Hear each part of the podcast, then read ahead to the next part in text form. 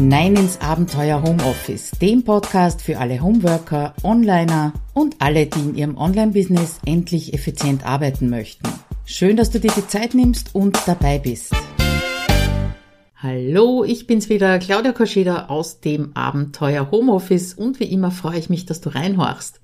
Ja, ich nehme gerade einen neuen Anlauf und zwar für ein Erfolgstagebuch. Habe ich immer wieder schon gemacht, immer wieder auch aufgehört. Aber in den Zeiten, in denen ich ein Erfolgstagebuch geführt habe, ja, da hat es mir sehr gut getan. Und deswegen heute das Thema, das missverstandene Erfolgstagebuch. Wieso missverstanden? Dazu kommen wir später noch. Worum geht's heute? Äh, so ein bisschen Psychohygiene im Sinne vom Erfolgstagebuch dann habe ich ein paar Fragen und Widerstände aufgegriffen gegen so ein Erfolgstagebuch. Davon kenne ich natürlich auch genug. Was läuft oft schief beim Erfolgstagebuch führen? Und dann doch eine klitzekleine Anleitung für dein Erfolgstagebuch, warum du es machen solltest. Und zuletzt noch ein kleiner Tipp von mir. Also, wir starten wie üblich ganz vorne und ich frage dich mal, ob du in deiner Jugend ein Tagebuch geführt hast. Wahrscheinlich ja. Und genauso wie ich hast du damals wahrscheinlich abgeschimpft, gejammert und äh, alle Geheimnisse, Ärgernisse, jeden Frust, Liebeskummer und natürlich die Unfairness deiner Eltern dort reingeschrieben und hast ganz genau gewusst, es gibt keine Konsequenzen. Ja, das könnte man eben als Psychohygiene betrachten und ich bin in meiner Rolle als Tochter durchaus froh, dass meine Mutter anscheinend nie auf die Suche nach meinem Tagebuch gegangen ist. Sie hat sich jedenfalls nicht dadurch verraten, dass sie irgendetwas gefragt hätte, was sie nicht hätte wissen können. Zur Psychohygiene. Da starten wir gleich mal mit dem ersten Missverständnis. Es gibt nicht das Erfolgstagebuch. Es gibt nur dein Erfolgstagebuch. Weil natürlich gibt's viele Tipps dazu, wie du das sinnvoll machen kannst, aber ich glaube, dass du, wenn du es mal ausprobierst und eine Zeit lang dran bleibst vor allem, dass du äh, in der, mit der Zeit selber erkennen wirst, was tut dir gut und was tut dir nicht gut. Und für mich gibt speziell beim Erfolgstagebuch, das ist der Unterschied zum Jammern, nur ein paar wenige Regeln, aber zu denen kommen wir dann noch. Ja, was bringt mich überhaupt dazu, erstens äh, diesen Neustart zu machen, beziehungsweise drüber zu schreiben? Fast jeder Coach, den ich kenne, empfiehlt das. Aber ich habe auch schon ein paar fragende Gesichter gesehen, wenn ich das eben meinen Kundinnen und Kunden empfohlen habe. Ja, und so ein äh, Erfolgstagebuch, das hat eben absolut nichts mit den Tagebüchern aus deiner Jugend zu tun. Da geht's nicht um Motzen, um Jammern. Es geht um das, was dir gelungen ist, egal wie groß oder klein das auch ist. Die Widerstände und die Fragen wollten wir uns auch anschauen dazu. Und äh, ja, wie ich schon gesagt habe, Neuanfang. Mir selbst fällt es natürlich auch nicht ganz leicht, so ein Erfolgstagebuch zu führen. Äh, allerdings bin ich jetzt dran erinnert worden durch einen Artikel von der Marie Schrader und da ging es um Tagebuchschreiben in Kurzform. Kurzform, das war's, das hat mich angetriggert und äh, darum beginne ich eben damit wieder. Und ja, es ist natürlich eine Überwindung, wie es im Prinzip jede Veränderung oder jedes Eintrainieren einer neuen Gewohnheit ist. Und darum schauen wir uns jetzt ein paar der gängigen Widerstände an. Erster Widerstand, Tagebuch ist einfach in deiner Erinnerung nicht positiv oder sogar negativ verankert. Und äh, es ist schon eine Zeit lang her, dass ich eine Entrümpelungsaktion zu Hause gemacht habe. Ja, das war vor dem Lockdown. Und da habe ich ein paar ururalte Tagebücher von mir gefunden. Und wie wahrscheinlich viele andere Teenies habe ich das Tagebuch hauptsächlich dazu verwendet, um mich eben auszukotzen. Ich sag's ganz deutlich. Und du wirst noch sehen, das hat eben nichts mit einem Erfolgstagebuch zu tun. Ich habe ja schon von Psychohygiene geschrieben und die kann auch zwei unterschiedliche Seiten haben. Auf der einen Seite negatives Loswerden, das war wahrscheinlich zu Teenie-Zeiten, aber eben auch positives Hervorheben. Also Wenn du da irgendwelche negativen Gedanken oder Gefühle in Sachen Tagebuch hast, dann streich das bitte, starte neu, auch wenn deine Stimme im Hinterkopf ähm, ein paar Bedenken hat, wie zum Beispiel, und was, wenn ich keine Erfolge zu verzeichnen habe? Das höre ich nämlich auch immer wieder. Und auch dazu habe ich zwei Ansätze für dich. Erstens, grab bitte so lange in deiner Erinnerung, ist ja nur der ganze Tag, bis dir eben etwas einfällt und egal wie klitzeklein es ist. Oder zweite Möglichkeit, du akzeptierst es einfach, dass es so ist, wie es ist. Dann eben ein Eintrag in deinem Erfolgstagebuch, äh, der zum Beispiel lautet, ich habe ans Erfolgstagebuch gedacht. Du siehst schon, es gibt keinen Tag ohne Erfolge. Das zweite Bedenken, was ich immer wieder höre, ist äh, dieses Eigenlob stinkt. Oh, das ist ein grauslicher Glaubenssatz, weil wer sollte bitte die Nase rümpfen, wenn du für dich und wirklich nur für dich deine Erfolge aufschreibst? Niemand. Du machst ja keinen öffentlichen Blog draus, nehme ich an. Ja, was läuft denn schief beim Erfolgstagebuch führen? Ganz oft. Äh, und ich stelle dir absichtlich keine Vorlage zur Verfügung, weil es eben so individuell ist. Und inspiriert eben durch den Artikel von der Marie habe ich mir das Fünfjahrestagebuch vom Leuchtturm gekauft. Da steht vorne drauf Some Lines a Day. Das klingt natürlich nach Kurzform und das gefällt mir. Aber ob so wenig Platz das Richtige für dich ist oder ob du lieber mehr schreiben möchtest oder lieber kreativ mit einem Bullet Journal schreiben möchtest, das bleibt dir natürlich völlig überlassen. Darum habe ich dir eben keine Vorlage gemacht.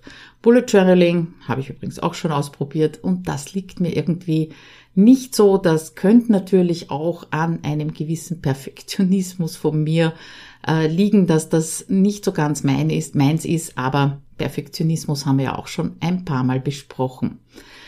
Das erste, was schiefgehen könnte, da schließe ich auch so ein bisschen an die Widerstände an, ist, dass du deinen Erfolg nicht definierst. Was ist Erfolg für dich? Und Erfolg ist in meinen Augen auch immer eine Frage der Ausgangsbasis. Wo stehst du gerade? Es gibt Menschen, die sind so tief in ihrer Negativspirale drinnen, das wäre schon ein Erfolg, wenn sie den Sonnenschein am Himmel, das freundliche Lächeln eines Mitmenschen bemerken würden. Also Ausgangsbasis ganz negativ. Und wenn dir auffällt, dass du eine prinzipiell negative Sicht zum Beispiel auf deinen Job oder auf gewisse Aufgaben, die du erledigen musst, hast, kann ja in der Selbstständigkeit zum Beispiel die Buchhaltung sein, dann wäre es ein Erfolg, wenn du eben mit Hilfe deiner Aufzeichnungen mehr Freude an dieser oder an deiner Tätigkeit hättest. Ja, und wenn du immer wieder über dieselben Stricke stolperst, zum Beispiel in deiner Selbstorganisation, dann wäre es doch ein Erfolg, wenn du über diesen Strick drüber steigst, anstatt drüber zu stolpern. Du siehst also, es kommt auf die Basis an und worauf ich hinaus will, sind die Fragen, was fällt dir schwer, dann mach das zu deinem Erfolg, egal was das ist, wenn du es eben trotzdem getan hast. Aber auf der anderen Seite, was fällt dir leicht? Das kann zum Beispiel eine Fähigkeit sein, die äh, dir ganz leicht fällt, aber ganz vielen anderen Menschen nicht, zum Beispiel deinen Kundinnen. Trotzdem ist das eben ein Eintrag in dein Erfolgstagebuch wert. Ja, und als dritte Frage, was hältst du für selbstverständlich?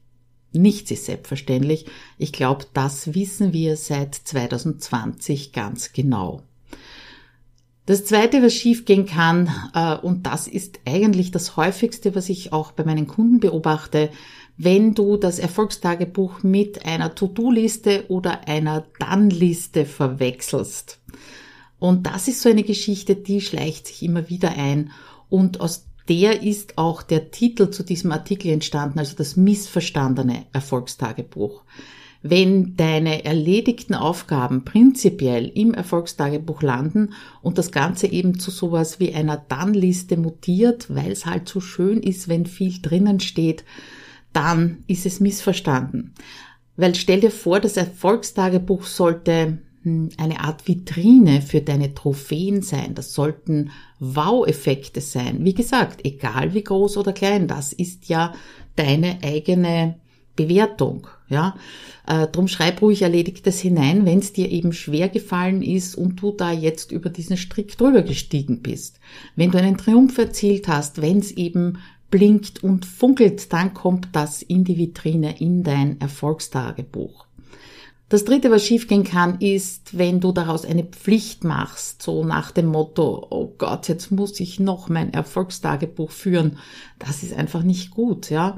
Versuch das umzuwandeln in, äh, jetzt darf ich noch meine Quelle auffüllen. Das klingt doch schon ganz anders, oder? Wenn du jede Woche übrigens an deinen Erfolg erinnert werden möchtest und auch an deinen wichtigsten Projekten dranbleiben möchtest, dann ist vielleicht das Power-Quartal das Richtige für dich. Ich habe es dir natürlich verlinkt im Blogartikel zu dieser Episode und den findest du auf abenteuerhomeoffice.at-171.